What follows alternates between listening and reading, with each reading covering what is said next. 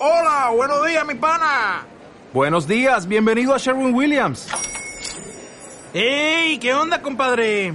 ¿Qué onda? Ya tengo lista la pintura que ordenaste en el ProPlus app. Con más de 6.000 representantes en nuestras tiendas listos para atenderte en tu idioma y beneficios para contratistas que encontrarás en aliadopro.com. En Sherwin Williams somos el aliado del PRO.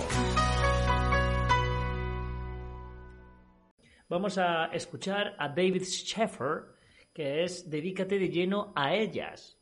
No sabemos todavía a qué será, a qué se referirá, pero yo espero que sea algo indecente, algo guarrindongo. Otra cosa me decepcionaría. Así que vamos a ver a qué se refiere. ¿Sobre qué cosas debía reflexionar Timoteo y a qué cosas le dijo Pablo que se dedicara de lleno? ¿Y qué debemos hacer nosotros para que los demás vean claramente nuestro progreso? Abramos la Biblia por 1 Timoteo capítulo 4 y analicemos el contexto. Leeremos el último párrafo de este capítulo. 1 Timoteo 4. Un momento, porque es que quiero que veáis una escena tierna donde las haya, por favor. ¿eh? Quiero que veáis esto. Bueno, antes, ahora la gasta se está duchando, pero antes estaba una cabecita sobre la otra y era muy tierno. Me han dejado por mentiroso. Bueno, cuando haya otra escena Disney os aviso, no os preocupéis. Vamos a seguir eh, escuchando David. Versículo 11 dice, sigue dando y enseñando estos mandatos. No permitas que nadie menosprecie tu juventud. Más bien, sé un ejemplo para los fieles por tu manera de hablar, tu conducta, tu amor, tu fe, tu castidad. Mientras llego, sigue aplicándote en la lectura pública, en aconsejar y en enseñar. No descuides el don que tienes y que recibiste mediante una profecía cuando el grupo de ancianos te impuso las manos. Reflexiona sobre estas cosas. Dedícate de lleno a ellas, para que todos vean claramente tu progreso. Presta constante atención a tu conducta y a tu enseñanza. No dejes de hacer estas cosas, pues así te salvarás a ti mismo y también a los que te escuchan. La expresión dedicarse de lleno podría traducirse meterse de lleno en algo. No es un acto momentáneo. Podría traducirse o no, o sea, ya empezamos con esto podríamos eh, suponer, pero bueno, no nos vamos a parar en estas nimiedades a las cuales ya nos tienen acostumbrados. Supongamos que metemos una cebolla en una olla de sopa. Ejemplos. Si solo la dejamos un ratito, cuando la sacamos, la cebolla sigue entera y la sopa no ha cambiado de sabor. Pero, ¿qué pasa si cortamos la cebolla, la echamos dentro de la sopa y la dejamos ahí durante horas? La cebolla se va deshaciendo en la sopa hasta que llega un punto en el que, aunque uno quiera, ya no puede sacarla. Si nos dedicamos de lleno a algo, eso llega a ser parte de nosotros. La palabra griega para dedicarse de lleno se traduce literalmente sé en estas cosas. Algunas... O sea, eh, que somos cebollas, ¿vale? El ejemplo cada día, a mí me gustan más los ejemplos que nos ponen, cada día son ejemplos más subnormales. Traducciones también dicen entrégate del todo a ellas. Entonces, ¿qué es la sopa? ¿Qué son estas cosas a las que nos tenemos que dedicar de lleno? El versículo 12 menciona habla, conducta, amor, fe y castidad. Así que preguntémonos, ¿son estas cualidades y actos parte de mi ser? Por ejemplo, ¿se ve claramente nuestro progreso en nuestra forma de hablar? Aquí Pablo no se refiere a ser un buen orador, Timoteo ya llevaba diez años visitando congregaciones y era muy conocido cuando recibió esta carta de Pablo. Más bien su progreso tendría que verse claramente en cualidades como el amor, la fe y la lealtad que demostraba con su manera de hablar. Y relacionado con esto, veamos lo que dice Santiago en el capítulo 1, versículo 26. Aquí se resalta el efecto que tiene nuestra habla en nuestra adoración. Santiago 1.26 dice, Si alguien piensa que adora a Dios pero no mantiene bajo control su lengua, está engañando a su propio corazón y su adoración no sirve de nada. Y otra traducción antigua dice, su religión no sirve para nada. De hecho, este es uno de los textos que llevó a nuestros hermanos a la conclusión de que existe la religión verdadera y la religión falsa. Nosotros no queremos hacer lo mismo que la religión falsa y engañarnos pensando que mientras hagamos algo bueno, a Dios no le importará que digamos cosas crueles o mintamos. No, mantenemos bajo control la lengua, o la refrenamos, como dice la nota, y eso nos recuerda lo que dice Santiago 3.3 sobre los caballos. Refrenar la lengua no significa que no podamos hablar nunca. Igual que ponerle frenos a un caballo no significa que no podamos montarlo. Los caballos son preciosos, muy fuertes, y además pueden ser muy útiles si los entrenamos. Así que hablamos, pero controlamos lo que decimos para que tenga el efecto que deseamos. Eh, la verdad es que está poniendo un ejemplo que yo mm, me estoy perdiendo un poco. Primero nos ha comparado con cebollas y ahora nos ha comparado con nuestra lengua con caballos. Este hombre cuando escribe los discursos o está bajo los efectos de estupefacientes muy, eh, muy potentes o le escriben un discurso, a él le escriben los discursos y luego él los lee y despedirá a su guionista, pero aquí creo que mm, no sé, no, son ejemplos que, que a uno le impacten, ¿no? Digamos. El efecto que Jehová quiere que tenga. Nuestra forma de hablar demuestra si hemos progresado en sentido espiritual. Hoy día la mayoría nos servimos en congregaciones como la de Éfeso, a la que Timoteo tenía que proteger de cuentos falsos y de mensajes inspirados que engañan y enseñanzas de demonios. Pero sí podemos ser un buen ejemplo para los demás con nuestra manera de hablar. Tanto aquí en Betel como en las congregaciones trabajamos en equipo. El Salmo 133 nos enseña que Jehová bendice a los hermanos que trabajan juntos en unidad. Y Primera de Pedro 4:14 dice que el Espíritu de Jehová descansa sobre la congregación. Así que Jehová bendice el trabajo en equipo. Ningún ser humano tiene todas las cualidades necesarias para hacer todo el trabajo él solo. Claro, cuando trabajamos en equipo, hay que hablar. Hablamos sobre nuestro trabajo y a veces nos preguntamos, ¿está bien planificado? ¿Estamos haciendo bien el trabajo? ¿Está funcionando? ¿Estamos siguiendo todas las pautas de la organización? ¿Está dando buenos resultados? En una conversación así, las respuestas a estas preguntas tendrán un efecto en las personas que hayan invertido muchas horas y esfuerzo en este proyecto de trabajo. Por ejemplo, ¿qué pasaría si a alguien no le gusta la manera en la que nosotros hicimos las cosas? ¿Qué pasa si nos señalan un problema, pero la solución que nos proponen es aún peor que el problema? ¿Dejaríamos de escuchar a esa persona o dejaríamos de respetarla por eso? ¿O más bien le daríamos las gracias por habernos hecho ver que algo no funciona y nos pondríamos a buscar otra solución? ¿Cómo se lo diríamos? ¿Qué palabras usaríamos? Esta podría ser una muy buena oportunidad para demostrar que somos un ejemplo para los fieles por nuestra manera de hablar. ¿Se han dado cuenta de que algunas personas siempre están animando a los demás y les dan las gracias por las cosas que hacen? No dejan de hacer esto nunca, incluso cuando corrigen a alguien. Y no es que usen una fórmula matemática. No dan consejos tipo sándwich, ánimo, consejo, ánimo. No, es interés genuino. Lo hacen porque están pendientes de nosotros y nos quieren. Estas personas siempre están animando a los demás, no solamente cuando tienen que corregir a alguien. ¿Saben de esos ancianos que hasta en la situación más estresante hacen que todo el mundo se ría y si tienen que dar un consejo, lo hacen de tal modo que nadie se ofende? Sí, sé de esos ancianos, la verdad es que poco, o sea, me imagino que lo sabrá. Sigue ese de los ancianos que eh, te hacen sentir culpable por cualquier cosa. Eh, la sensación de, vamos, seguro que, que, llega a vuestra memoria algún anciano que recordéis que parece que te va a hacer la inquisición. Es decir, que viene el anciano este, a ver qué me dice, algo, siempre, aunque tú creas que no ha hecho nada, el anciano está mosqueado contigo. Siempre te hace sentir mal, siempre te dice algo que mejorar, algo que le molesta, opiniones personales. Le puede molestar a él. Había un anciano amigo en la congregación de al lado que le molestaba que dijeran bocata. Tenéis que decir bocadillo. Bocata es, eh, suena como muy grosero y es no sé qué. Y todo, todo el mundo como que no se puede decir bocata.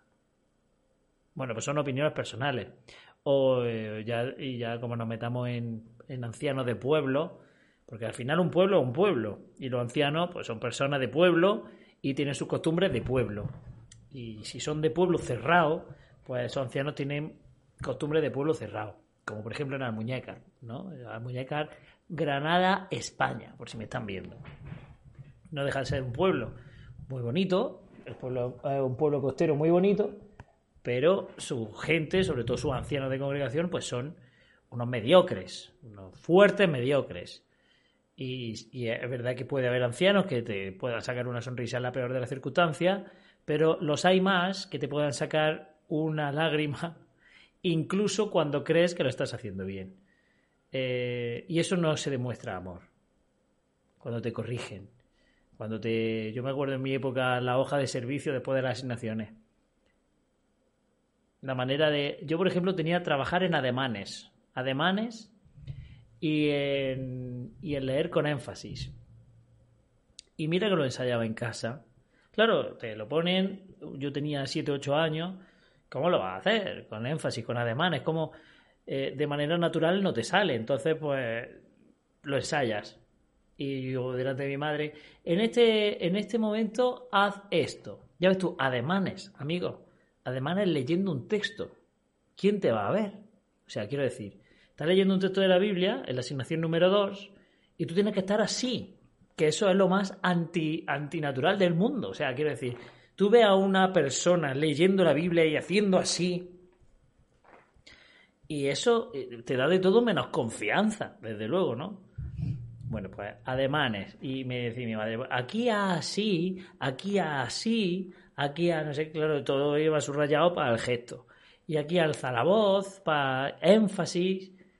Y cuando me daba a trabajar, o sea, lo, trabajaba, lo ensayaba en mi casa y luego cuando hacía la asignación me bajaba y veía que otra vez me ponían a trabajar. Lo ha hecho bien, pero podía hacerlo mejor. Y, pero, pero ¿cómo mejor, tío? Que no puedo hacerlo mejor, hostia. Y a mí ese consejo podríais decir, pues qué tonto, ¿no? ¿Cómo te puedo Tío, yo tenía siete años. La, digamos, la, el aguante a la crítica desde una plataforma donde te estaba escuchando un auditorio de 110 personas, que era mi congregación, pues tampoco lo llevaba muy bien. Y más después de haber estado nervioso, todavía con la adrenalina de haberme bajado de la plataforma, sudando, temblando prácticamente, que me sentaba sin quitarme ni siquiera la chaqueta, porque estaba deseando llegar a mi, a mi silla, a mi silla, a ver si empieza la siguiente y hasta que nos decían, bueno, la asignación número 3 la va a presentar, claro, tan pequeño, todo el mundo se gira en su asiento, muy bien, muy bien, no sé qué, muy bien. La, la de atrás se da la vuelta, eh, muy bien. Y el de la plataforma, no lo has hecho bien. Y tú, qué, qué amalgama de sensaciones, ¿no? Entonces, por favor, hermanos, eso no, creo que no es amor. Creo que no es amor. Por lo menos vamos a intentar aconsejar a los niños si tienen que trabajar en un punto como por ejemplo ademanes, leyendo un puto texto, ¿vale? Es decir, bueno, y has trabajado bien, quizás luego, después de, la reunión, si quieres, hablamos y decimos un par de cosas que probablemente se pueda, para que la siguiente asignación te salga todavía mejor. Y lo dice de esa manera y el, y el chaval le da ánimo. Pero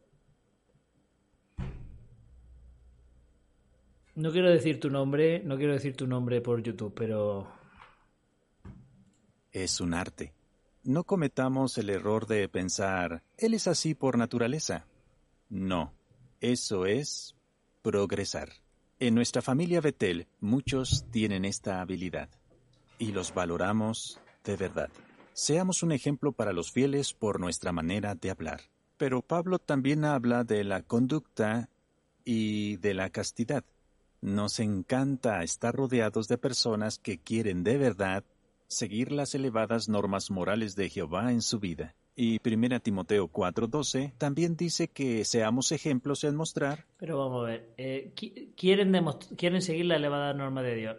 si tú haces un, una encuesta a lo largo y ancho del mundo, preguntándole a todo y cada uno de los testigos, si te dijeran, si preguntaran, si no, si incumple las normas morales de Dios, o sea, si te acuestas con tu pareja, si haces cosas que no le haces daño a nadie, no estamos hablando de, ser infiel o de... Si te puedes masturbar, que en principio no, no le hace daño a nadie, tampoco tiene expulsión, pero te puedes masturbar libremente, puedes acostarte con tu pareja libremente. Creo, y, y si, te, si preguntaran y dijeran, si lo hacen no va a tener consecuencias, el 95% lo haría y un 5% diría no, a pesar de no tener consecuencias, quiero seguir las recomendaciones. Estoy convencidísimo, convencidísimo. Entonces, no es que quieran seguir las normas, que ellos digan, sí, yo quiero, yo quiero la, la, la abstenencia, yo, yo no quiero tocar ni con un palo a mi pareja. De hecho, si los noviacos son tan cortos los testigos de Jehová es por todo lo contrario porque están más calientes que, que, que, que, el pico una plancha y lo que quieren es desfogar. Y si no tuvieran consecuencias, desfogarían, pero vamos. Y eso lo sabéis vosotros. Entonces, no es que. No, es que a ellos quieren, buscan seguir las elevadas. No, lo buscan, tío. Están obligados. Están obligados. Y más si nace en esa secta. Porque si te llaman con 40 años, que ya tiene el instinto sexual más dormido, que con, que con 14 o 15 años. Pues bueno, a lo mejor el sacrificio no es tanto, pero con 17, 18, 19 años, que estás que te subes por las paredes. ¿Quién quiere eso? ¿Quién quiere eso, amigo? Amor, si Timoteo hubiera tratado mal, con dureza, a sus hermanos, eso habría provocado. Y por cierto, esos consejos son a Timoteo. Al igual que fueron a Timoteo los consejos de en los últimos días se presentarán eh, gente que son amadores de sí mismos, amadores de placeres, todo la retaíla de cosas que ya conocemos. Se lo estaban diciendo a Timoteo y le dice, y de estos apártate.